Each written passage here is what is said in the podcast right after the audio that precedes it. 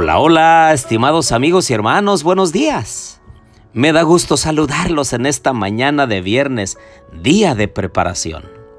Quisiera invitarlos, querida familia, a que pudiéramos tener limpia la casa, lustrados los zapatos, la ropa planchada, la comida lista, pero sobre todo nuestro corazón, dispuestos a escuchar la voz de Dios, dispuestos a alabar, engrandecer y glorificar el precioso nombre de nuestro Salvador. Los invito a orar.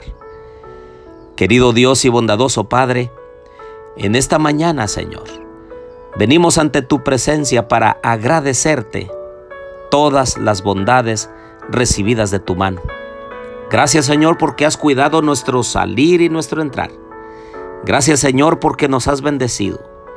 En forma especial Señor quiero agradecerte por estas dos semanas que nos permitiste a mí y a mi familia estar aquí en el área de Los Ángeles, California, predicando tu mensaje de esperanza.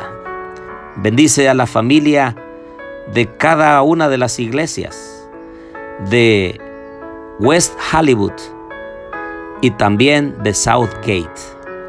Que tú bendigas a los madrugadores con Cristo. Que tú bendigas a cada familia y a cada uno que nos escucha, donde quiera estar. Te lo pedimos todo en el nombre de Jesús. Amén. Bien, les doy la bienvenida a nuestro estudio y reflexión de la Santa Palabra de Dios. Les habla su amigo y hermano Marcelo Ordóñez desde Los Ángeles, California, Estados Unidos de América. Abran su Biblia conmigo, por favor, en el libro de Esther, capítulo 4 y versículo 16. Ve, reúne a todos los judíos que se encuentran en Susa y ayunad por mí. No comáis ni bebáis por tres días, ni de día ni de noche. También yo y mis doncellas ayunaremos. Así iré al rey, lo cual no es conforme a la ley y si perezco, que perezca. Me pregunto en esta mañana, ¿cuándo fue la última vez que ayunaste? ¿Cuándo fue la última vez que buscaste al Señor con todo tu corazón y que lo hiciste en una vigilia? ¿Cuándo fue la última vez que reuniste a tu familia o a un grupo de hermanos para buscar al Señor con todo el corazón, para pedirle que intervenga en una forma poderosa en una enfermedad, en una situación difícil, en una crisis que tuviste, o simplemente por entregarte al Señor con todo el corazón y decir, Señor, aquí estoy. Yo quiero dejar el mundo y sus caminos pecaminosos. Yo quiero dejar de vivir de acuerdo a sentimientos y deseos. Y ahora, Señor, quiero vivir en base a principios. ¿Cuándo fue la última vez que dedicaste un día entero de dejar de comer, de dejar de mirar televisión, aparatos electrónicos y decidiste abrir la santa palabra de Dios y también dedicar tiempo para orar. Cuando hay situaciones difíciles, cuando se enfrenta uno a un desafío o a una decisión grande, debiéramos ayunar y orar.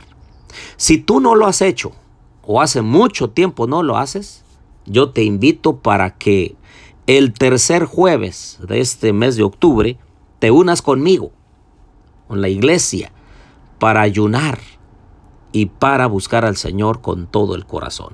tercer jueves de este mes de octubre. Yo quiero animarte, querido amigo y hermano, para que nos acerquemos a Dios.